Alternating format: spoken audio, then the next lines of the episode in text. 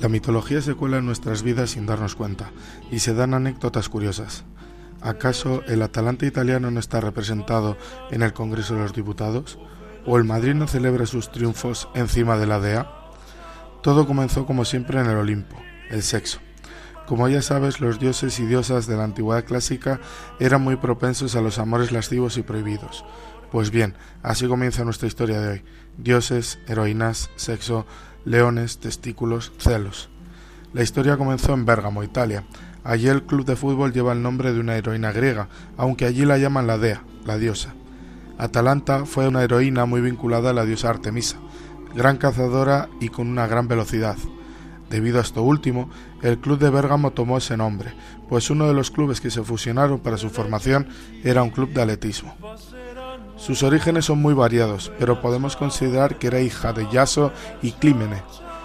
Al parecer, su padre solamente quería hijos varones, y por ello, al nacer la pequeña Atalanta, su padre la abandonó en el monte Parteno.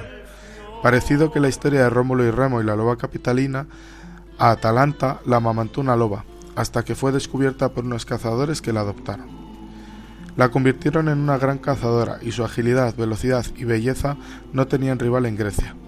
Pero Atalanta tomó los hábitos de la Virgen Artemisa, diosa de la caza, y decidió mantener su celibato y no casarse.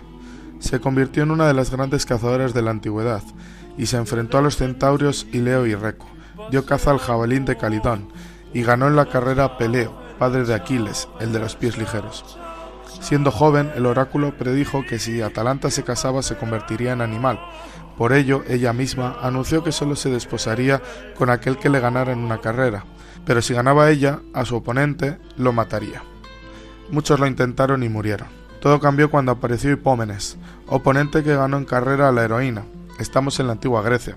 Siempre hay alguna trampa e Hipómenes tenía la suya. La diosa del amor, Afrodita, le entregó a la joven unas manzanas de oro, seguramente del jardín de las Hespérides. En el transcurso de la carrera, cada vez que Atalanta se acercaba a Hipómenes, éste dejaba caer una manzana de oro. Atalanta, fascinada, se detenía a observarlas. El resultado, perdió y tuvo que casarse con Hipómenes. El mito cuenta que la feliz pareja cazaba junta cuando entraron en un santuario de la diosa Cibeles, o de Zeus. Tan enamorados estaban que dejaron libre su amor y practicaron el sexo en el santuario. Cibeles, descubriéndolo, entró en cólera y convirtió a los esposos en leones.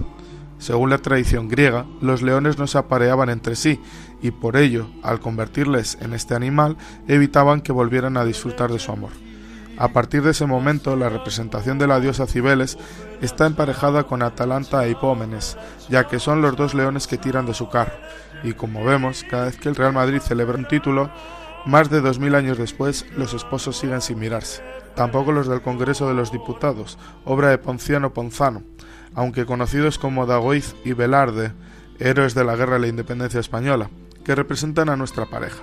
Y por ello, haciendo honor al mito, a un león le faltan los testículos. Es nuestra leona Atalanta.